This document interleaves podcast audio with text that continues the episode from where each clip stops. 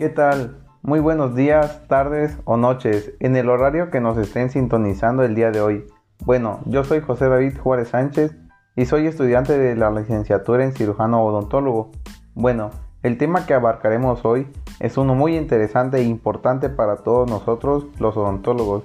También un tema muy importante para la ciencia que es la farmacología. El tema es lincosamidas. Y pues espero que les guste mucho este primer capítulo.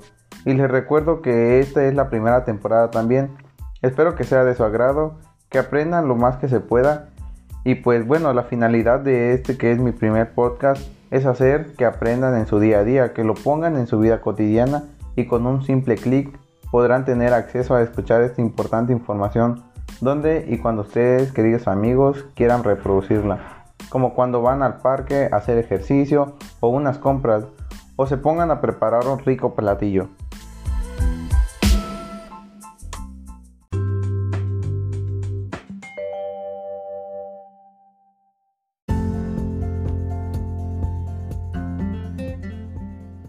Y bueno amigos, como ya les había dicho anteriormente, nuestro tema es lincosamidas.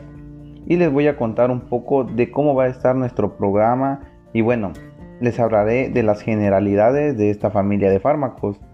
Y más adelante tendremos una entrevista con el doctor Carlos Martín Santos Llaven, por lo que tendremos un programa bastante interesante, así que les recomiendo que nos sintonicen y continúen escuchando este podcast. Primero que nada, les hablaré específicamente de dos fármacos, que son las licosamidas y la clindamicina, que son los representantes de esta familia de fármacos que inhiben la síntesis de proteína a nivel de la subunidad ribosomal 50.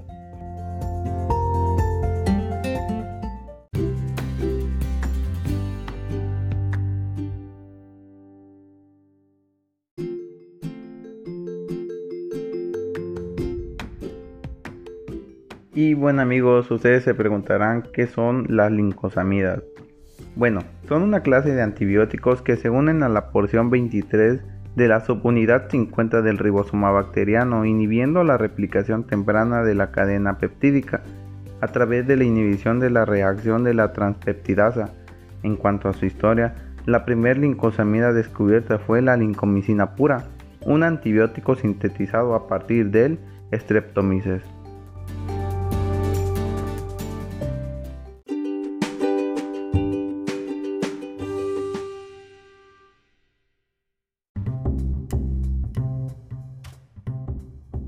Pues en cuanto al mecanismo de acción de las lincomicinas, esta puede actuar como bacteriostático o bactericida, dependiendo de la concentración del fármaco que alcance en su sitio de infección y la susceptibilidad del microorganismo infectado, pues estos fármacos parecen ejercer sus efectos mediante la unión de la subunidad ribosomal 50, inhibiendo la síntesis de las proteínas bacterianas. En cuanto a la actividad bacteriana, este incluye bacterias gram negativas, gram positivas, excepto aerobias gram negativas, puesto que su actividad está dada principalmente para Streptococcus alfa, beta, hemofílicos.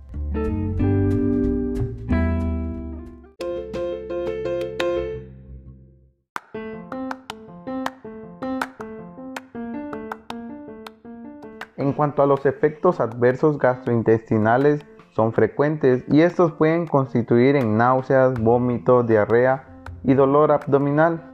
Y pues bueno, adicionalmente puede causar bloqueo neuromuscular y hasta el síndrome de Steven Johnson.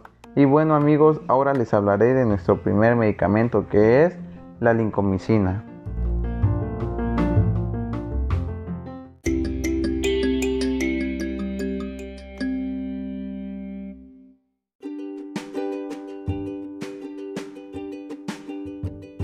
Mecanismo de acción de la lincomicina interfiere con la síntesis de proteínas de una manera similar a la de la claritromicina y eritromicina, uniéndose a la subunidad 50 del ribosoma bacteriano.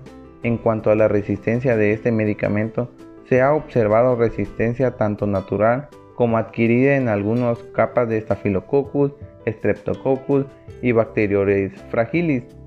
Y bueno, Ahora tendremos nuestra primera llamada telefónica con el doctor Carlos Martín Santos Llaven para hacerle unas preguntas y resolvernos unas dudas que hay en el tema.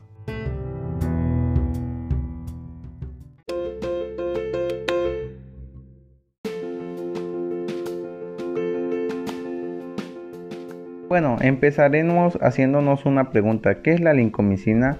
Bueno, pues la lincomicina es un antibiótico natural del grupo de las lincosamidas extraído de la bacteria Actinomyces y fue el primero en extraerse de las lincosamidas. Aunque similar en estructura, aspecto antimicrobiano y el mecanismo de acción de los macrólidos, la lincomicina es también efectiva contra organismos como Actinomyces, Microplasma y algunas especies de Plasmodium. Sin embargo, debido a su frecuente toxicidad, son usados muy frecuentemente hoy en día. Se puede usar para pacientes alérgicos a las penicilinas o infecciones de organismos multiresistentes.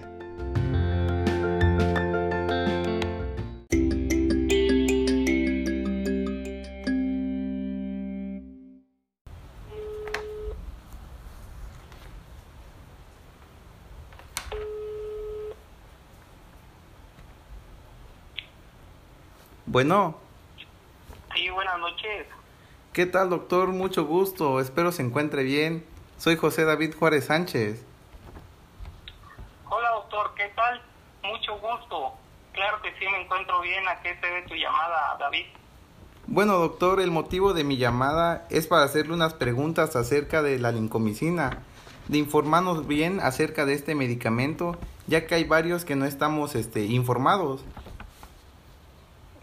Que sí, David, con mucho gusto en lo que pueda ayudarte a contestar tus preguntas. Ok, doctor, ¿está listo? Sí, claro que sí, empecemos. Ok, doctor. ¿Nos podría hablar un poco sobre la posología, así como en adultos, embarazo o lactancia de la lincomicina? Eh, bueno, David, en la posología del adulto va a depender mucho de la gravedad del, del paciente y podemos encontrar una posología de 500 miligramos cada 8 horas y en infecciones muy graves eh, podemos encontrar eh, o tener una posología de 500 miligramos cada 6 horas. ¿sí? Esto es para alcanzar una óptima absorción. Se recomienda también no ingerir nada excepto agua por un periodo de 2 a 3 horas. Ah, perfecto, Doc.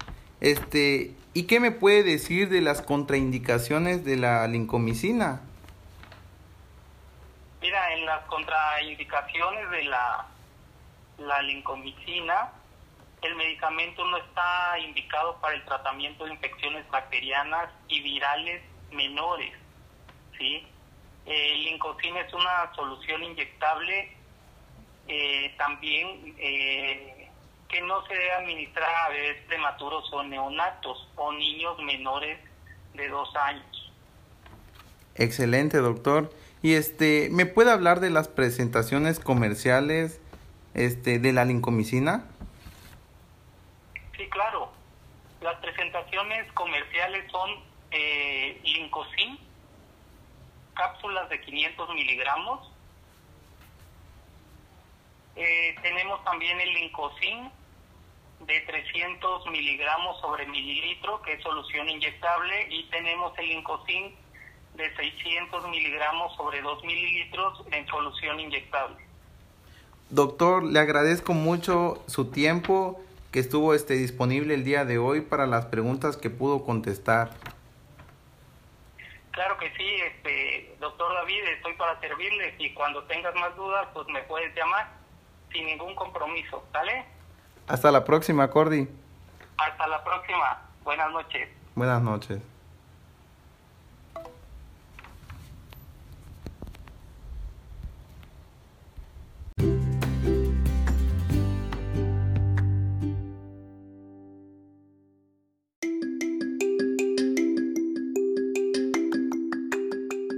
Y bueno amigos, ahora hablaremos de la clindamicina, haciéndonos casi la misma pregunta anterior, ¿Qué es la clindamicina?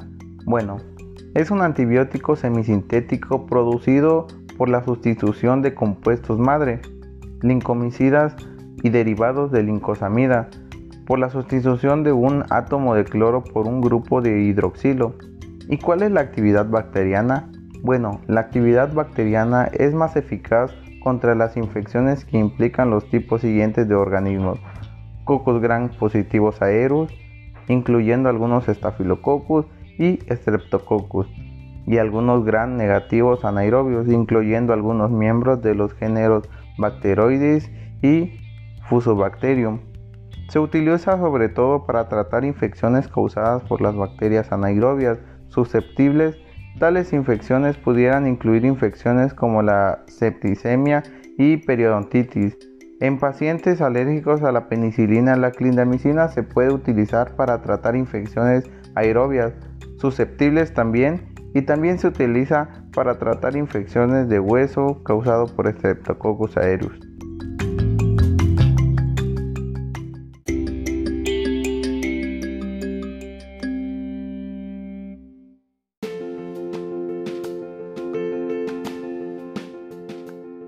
Y bueno, en cuanto a su farmacocinética, la clindamicina tiene un efecto bacteriostático que interfiere con la síntesis de las proteínas en una manera similar a la de la eritromicina y clorafenicol, uniéndose a la subunidad 50 del ribosoma bacteriano.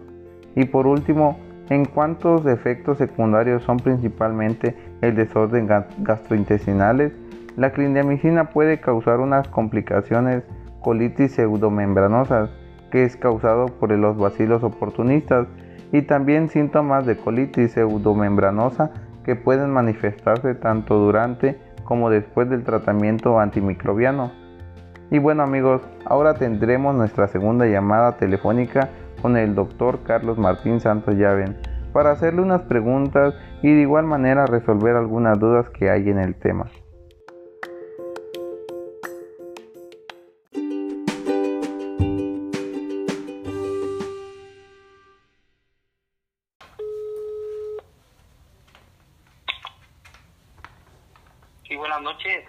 Bueno, doctor. ¿Sí? Doctor, buenas noches. El motivo de la llamada es para hacerle otras preguntas, pero ahora vamos a cambiar de medicamento, que es la clindamicina. Si nos podría informar un poco más acerca de este medicamento. Claro que sí, David, con mucho gusto, este, en lo que yo pueda aportar. Ok, doctor, le agradezco mucho el tiempo. ¿Está listo? Sí, claro. Empecemos. Ok, doctor. Este, ¿Nos podría hablar un poco sobre la farmacocinética de la clindamicina? Sí. Mira, en cuanto a farmacocinética, casi toda la clindamicina oral, estamos hablando de aproximadamente un 90%. Eh, toda esta clindamicina administrada se absorbe en el tracto gastrointestinal y se distribuye extensamente a través del cuerpo excepto en el sistema nervioso central.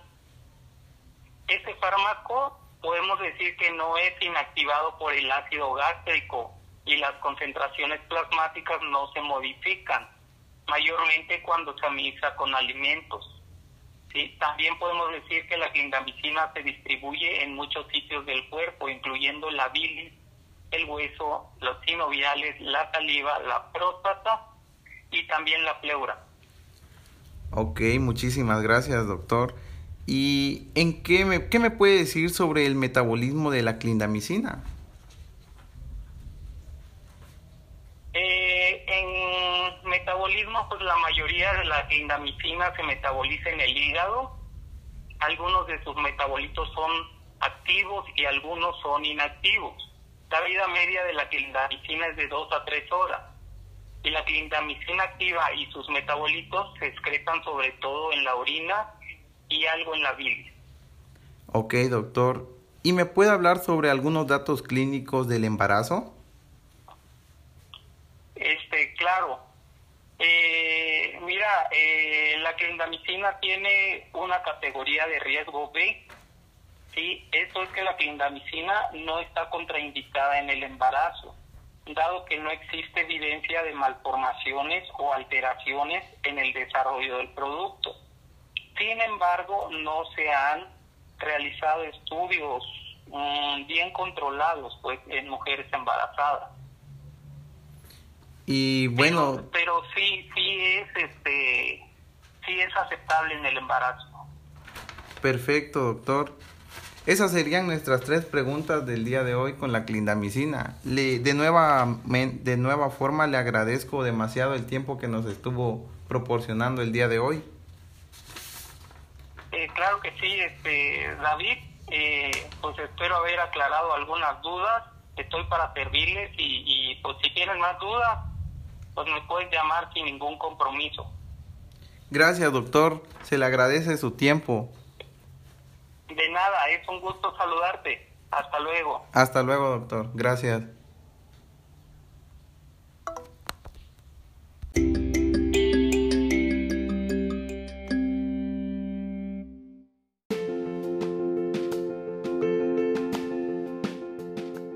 Y bueno amigos, tristemente hemos llegado al final de este primer capítulo que espero y en serio espero les haya gustado.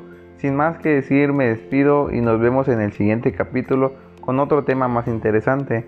También quiero comentarles que espero y en realidad que las llamadas que se hicieron les hayan ayudado demasiado para aclarar y despejar varias dudas acerca de esto. Espero que todos ustedes les haya servido de algo y ya saben, en cuanto tengan ganas de volver a escuchar, ya saben, darle clic a este podcast. Sin ningún problema se estará reproduciendo. Sin más que decir, les deseo un excelente fin de semana. Adiós.